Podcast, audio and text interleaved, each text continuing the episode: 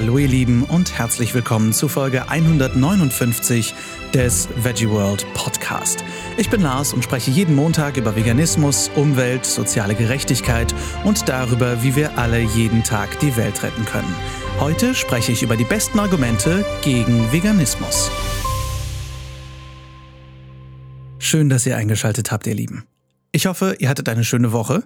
Vielen Dank für euer ganzes Feedback zur letzten Folge über Aktivismus. Da habe ich mal eine kleine Umfrage bei Instagram gestartet und es ist total schön zu sehen, wie viele von euch sich einsetzen, egal ob für Tiere, für Menschenrechte, für das Klima. Sehr viele von euch setzen sich für das Tierrecht ein. Das finde ich natürlich mega schön. Und äh, eine Hörerin hat mir geschrieben, sie sei bisher eine äh, Kleinaktivistin, also sie sei noch nicht so richtig aktiv, aber unsere Folge war die Schuhspitze vom Arschtritt, den sie noch braucht. Das fand ich wunderschön formuliert. Und ähm, dazu fiel mir einfach noch ein, macht euch keinen Stress mit dem Aktivismus. Wir müssen alle etwas tun, ja, auf jeden Fall. Wir haben unsere Folge allerdings auch gemacht, um euch zu zeigen, dass es nicht unbedingt die Aktivismusform ist, auf die ihr als erstes stoßt, die die richtige für euch ist. Also findet erstmal euer Ding und dann legt los. Schritt für Schritt, kein Stress, nur eben nicht stehen bleiben. Auch kommunikativ wollen wir natürlich nicht stehen bleiben. Als vegane Person fühlt es sich allerdings oftmals so an, als wäre die Welt um uns herum stehen geblieben, und zwar vor allem in Diskussionen mit Nicht-VeganerInnen. Da kommen wir immer und immer wieder an dieselben Punkte, nämlich an dieselben Argumente. Nicht umsonst haben wir bei unserer Folge 100 eine Stunde lang Bullshit-Bingo gespielt. Äh, falls ihr da noch mal reinhören oder reinschauen möchtet, viel Spaß. Der Link ist in den Show Notes. Wir hatten wirklich sehr viel Spaß bei dieser Folge. Aber egal, ob ihr selbst jetzt gerade frisch vegan seid oder fast vegan und auf dem Weg dahin seid oder schon seit Jahren rein pflanzlich unterwegs seid, Manchmal kommt ihr auf Argumente, die vielleicht gar nicht so leicht zu knacken oder zu widerlegen sind. Zumindest nicht auf den ersten Blick. Vielleicht gibt es Situationen oder Personen oder Sprüche, bei denen ihr einfach nicht die richtigen Worte findet. Und das kann ich sehr gut verstehen, denn das habe ich selbst zur Genüge. Ich wünschte sehr, sehr oft, ich wäre schlagfertiger. Und darum haben wir uns gedacht, dass wir für euch die gängigsten und teilweise auch die kniffligsten Ausreden gegen Veganismus vorstellen und sie widerlegen. Und das machen wir in dieser neuen Infoserie mit Hilfe des grandiosen E-Books von Ed Winters, besser bekannt als Earthling Ed.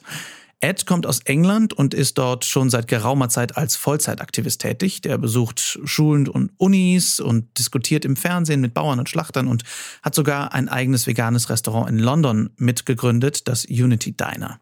Und Eds E-Book 30 Non-Vegan Excuses and How to Respond to Them könnt ihr kostenlos auf seiner Seite herunterladen. Den Link haben wir in die Shownotes gepackt, wenn ihr selbst nochmal nachlesen möchtet. Das E-Book ist übrigens auf mehrere Sprachen übersetzt, unter anderem auch auf Deutsch.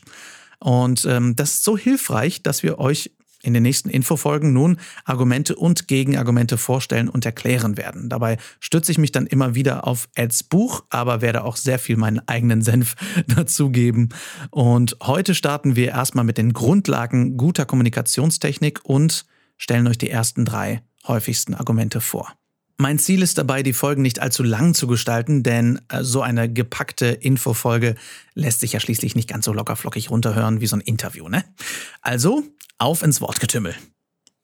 Spannend finde ich vor allem Eds Vorbemerkung, bevor er überhaupt die 30 Argumente nennt. Er spricht nämlich zuerst einmal generell über Kommunikation und deswegen dachte ich, machen wir das auch einfach mal, denn das ist gar nicht mal so falsch. Oder es ist sehr richtig. Diese doppelten Verneinungen, die muss ich mir auch wirklich austreiben. Denn wie Ed richtig schreibt, meistens ist es ja so, dass die Menschen, mit denen wir über Veganismus diskutieren, ob jetzt im Job oder in der Familie oder auf der Straße beim Aktivismus, die setzen sich häufig das erste Mal in ihrem Leben überhaupt ernsthaft mit dem Thema Veganismus auseinander. In diesem Gespräch, was ihr mit ihnen habt. Die Möglichkeit ist groß, dass ihr die erste Person seid, die ein ernsthaftes Gespräch mit eurem Gegenüber über Tierrechte, Klima, Menschenrechte und Gesundheit in diesem Kontext führt. Dementsprechend wird euer Gegenüber den Veganismus wahrscheinlich auch aufgrund eures Gespräches bewerten. Und je nachdem, mit welcher Person ihr redet, ist es möglich, dass sie dem Wort oder dem Konzept vegan erstmal misstrauisch gegenübersteht. Es ist also keine leichte Aufgabe, da dann eine Brücke zu schlagen, aber es ist wirklich gut möglich. Also ihr macht das schon. Nicht selten habe ich zum Beispiel im Gespräch gehört, boah Lars, du bist der erste nette Veganer, den ich kenne. Darauf frage ich dann meistens, wie viele kennst du denn? Und ähm, dann ist meistens die Antwort auch dieselbe, denn ich bin oft dann der Erste. Oder der Erste, der mit ihnen ernsthaft drüber geredet hat. Denn viele Menschen, die vegan leben, haben auch so wirklich gar keinen Bock zu diskutieren. Und zwar aus dem Grund, dass sie vielleicht oft nicht wissen, wie sie diskutieren sollen. Aufgrund dieser Umstände ist es also umso wichtiger, dass wir in diesen Gesprächen mit Geduld und Ruhe da dran gehen. Diskussionen über Veganismus können wirklich sehr schnell sehr emotional werden, weil sie mit emotionalen Themen verknüpft sind. Mit ethischen Werten, mit der eigenen Gesundheit und natürlich mit den eigenen Lebensgewohnheiten. Allen voran, wie und was wir essen. Wenige Themen sind so intim wie das, was wir uns jeden Tag zuführen. Die wenigsten von uns wurden vegan geboren und es gibt auch immer Menschen, die noch viel mehr Veganer sind als wir. So sehr es also manchmal in den Fingern kribbelt, es hat keinen Sinn, die Vegan-Polizei zu spielen. Fällt mir auch manchmal wirklich schwer. Ich wäre manchmal wirklich gern Vegan-Polizist. Mein Papa ist ja auch Polizist gewesen, deswegen steckt mir das vielleicht ein bisschen in den Genen. Vegan plus Polizei gleich Vegan-Polizei. Aber ich versuche es wirklich zu unterdrücken. Eine Diskussion über Veganismus zu führen erfordert ein gewisses Maß an Energie und auch Konzentration, aber sie hat auch das Potenzial, die Perspektive eures Gegenübers nachhaltig zu verändern.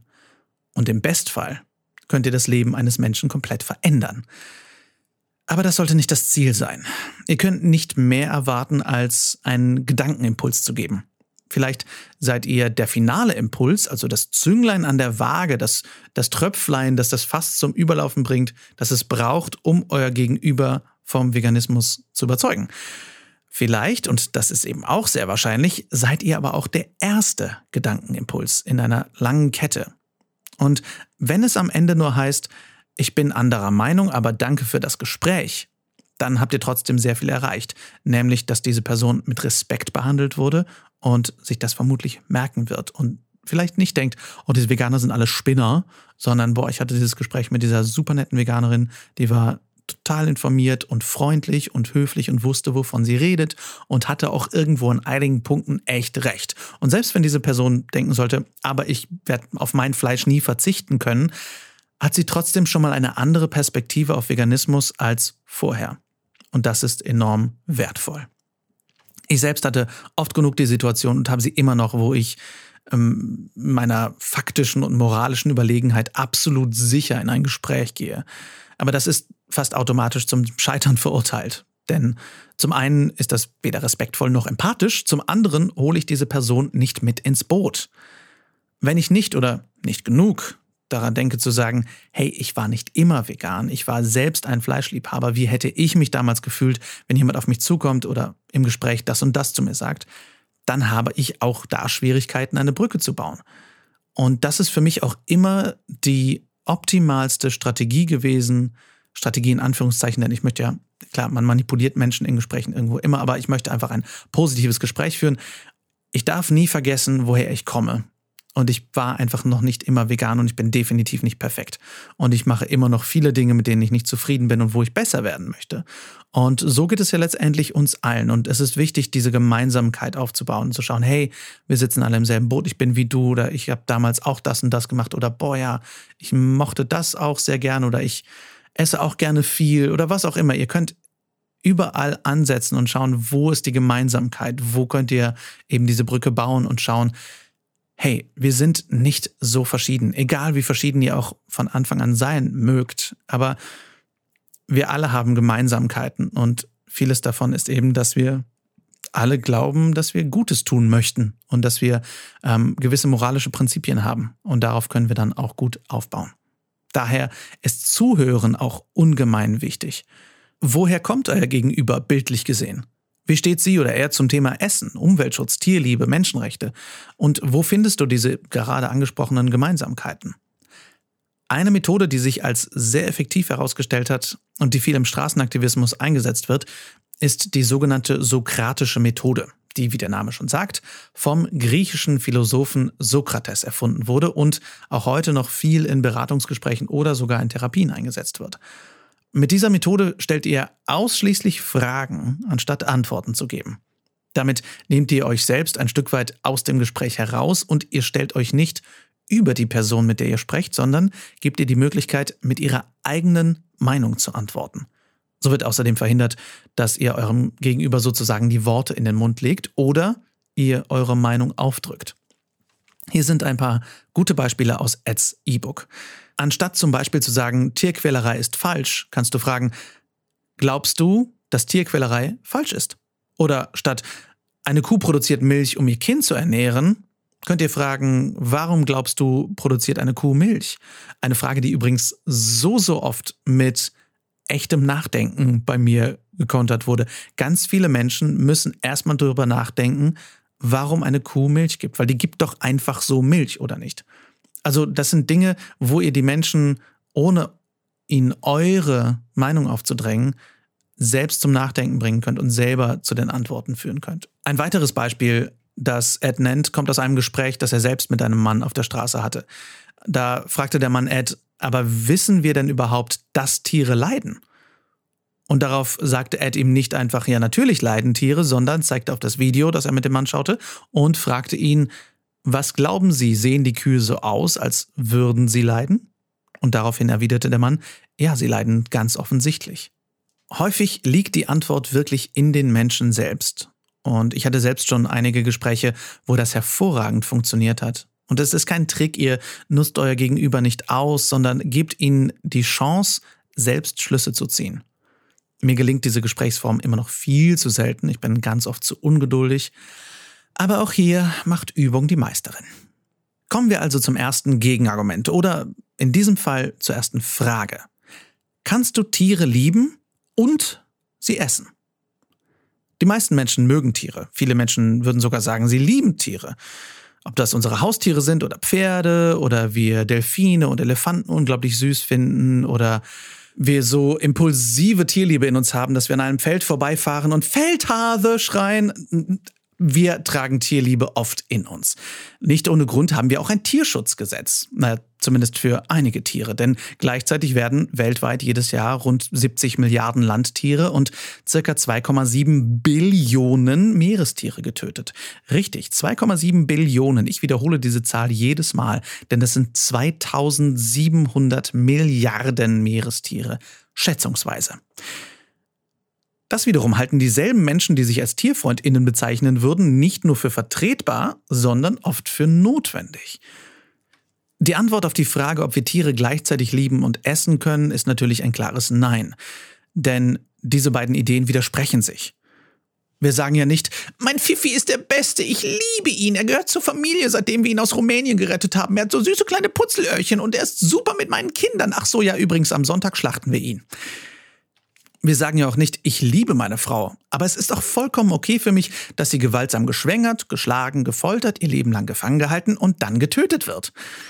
Wir würden auch nicht sagen, ich selbst kann meine Frau ja nicht schlagen und töten und künstlich schwängern, also bezahle ich jemanden dafür. Lebewesen, die wir lieben, ob menschlich oder nicht menschlich, wollen wir möglichst sicher wissen. Wir wollen, dass es ihnen so gut geht wie nur möglich. Ich finde es oft schwierig, diese Frage in einer Diskussion zu stellen. Allein weil viele GesprächspartnerInnen bei mir abgeschaltet haben, wenn ich Tiere mit Menschen verglichen habe. Das kann meiner persönlichen Erfahrung nach auch schiefgehen, aber es ist definitiv eine Frage, die aufkommen kann und die geklärt werden muss und die eigentlich sehr klar zu klären ist. Tierische Produkte zu essen ist meine persönliche Entscheidung. Das habe ich schon oft gehört. Jedem das Seine, du machst, was du willst, ich mach, was ich will, lass mir meine Entscheidung. Es ist ja schließlich meine Sache, ob ich Tiere essen will oder nicht. Dräng mir also nicht deine Ansichten auf. Es ist definitiv eine spannende Ausrede, denn natürlich ist es unsere Entscheidung, was wir essen. Wir entscheiden uns aktiv dafür, Dinge zu tun oder zu lassen. Sonst gäbe es diese Unterhaltung schließlich gar nicht, denn du als vegan lebende Person hast dich ja dazu entschieden, Tiere nicht zu essen. Wenn Menschen dieses Argument benutzen, lassen sie jedoch außer Acht, dass es nicht allein um sie selbst geht. Unsere Entscheidungen beeinflussen unsere Umwelt. Immer. Es ist gerade für uns in der westlichen Welt nahezu unmöglich, ohne Einfluss auf unsere Mitwelt zu leben. Wir haben ja in einer früheren Folge auch schon festgestellt, dass wir gar nicht klimaneutral leben können hier. Auch die Entscheidung, Hafermilch zu trinken, verbraucht zum Beispiel gewisse Rohstoffe. Aber natürlich geht es vor allem darum, dass eine nicht vegan lebende Person sich aktiv dafür entscheidet, dass ihr Konsum das Leid und den Tod anderer Lebewesen mit sich zieht. Wenn ich sage, es ist meine persönliche Entscheidung, tierische Produkte zu konsumieren, dann nehme ich in Kauf, dass dafür Tiere gezüchtet, geschwängert, gemolken, geschlachtet, gehäutet und gefangen werden, dass Experimente mit ihnen durchgeführt werden und sie unfrei sind. Wenn unser Gegenüber also einfordert, dass wir leben und leben lassen sollen, was in diesem Zusammenhang regelrecht sarkastisch klingt, und wir ihre Ansicht respektieren sollen, dann werden die Ansichten der Mitbetroffenen, nämlich der Tiere, außer Acht gelassen. Es ist schließlich auch nicht vertretbar, einem rassistischen Gewalttäter freie Bahn zu lassen, weil es seine persönliche Entscheidung ist. Einen Menschen, wie zum Beispiel ein Kind, zu misshandeln, ist nicht vertretbar, nur weil die persönliche Entscheidung des Täters ist, ein Kind zu misshandeln. Stellt euch eine Situation aus eurem eigenen Leben vor, wo euch eurer Meinung nach Unrecht getan wurde. Hat sich das in Ordnung angefühlt, weil es schließlich die persönliche Entscheidung der Person war, euch Unrecht anzutun? Ich mag Fleisch einfach so gerne und ich kann nicht ohne leben. Auch bekannt als es schmeckt halt so gut. Für viele Menschen, wie auch damals für mich übrigens, ist das einer der Hauptgründe, warum sie tierische Produkte essen. Es schmeckt halt so gut. Ich zitiere hier mal ein paar Absätze aus Eds Buch, da ich sie sehr treffend finde. Es bedeutet nicht, dass die Person, die diese Ausrede benutzt, tatsächlich glaubt, ihre Geschmacksvorlieben seien wichtiger als das Leben eines Tieres. Die meisten, mit denen ich rede, denken das nicht. Aber weil sie noch nie jemand darauf angesprochen hat, haben sie sich noch nie der Tatsache gestellt, dass sie durch ihre Taten ihren Geschmack als wichtiger einstufen. Wenn mir meine Gesprächspartner sagen, ich liebe den Geschmack von Fleisch oder ich könnte nie aufhören, Käse zu essen, frage ich deswegen gerne, Schätzt du deine Geschmacksnerven mehr wert als das Leben eines Tieres? Die meisten Leute werden das verneinen, aber falls sie doch Ja sagen, vergiss nicht zu fragen, warum. Eines der größten Probleme an dieser Ausrede ist, dass man versucht, eine nicht vegane Ernährung mit der Behauptung zu rechtfertigen, wir sollten nicht für unsere unmoralischen Taten verantwortlich gemacht werden, weil unsere egoistischen Impulse zu stark sind, um sie zu unterdrücken. Daher könnten wir nicht moralisch für unsere Taten zur Rechenschaft gezogen werden. Aber wo ziehen wir die Grenze? Würde dieses Argument im Gerichtssaal standhalten, wenn der Mörder zu seiner eigenen Verteidigung sagen würde, aber ich könnte nie aufhören zu morden, weil es mir so viel Spaß macht? Es benötigt mehr als den Genuss, um etwas moralisch zu rechtfertigen.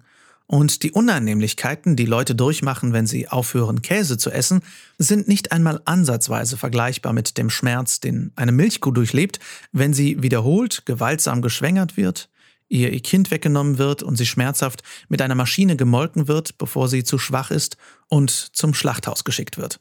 Ich glaube, wir als Veganer finden es unter anderem so schwierig, diese Ausrede zu hören, weil es vollkommen egal ist, welches Produkt die Leute behaupten, nicht aufgeben zu können oder wovon sie den Geschmack genießen. Die Schwierigkeiten und Unannehmlichkeiten, die der Verzicht dieser tierischen Produkte für sie darstellen würde, sind unbedeutend im Vergleich zu dem Schmerz, dem Leid und der Angst, die die Tiere durchleben müssen.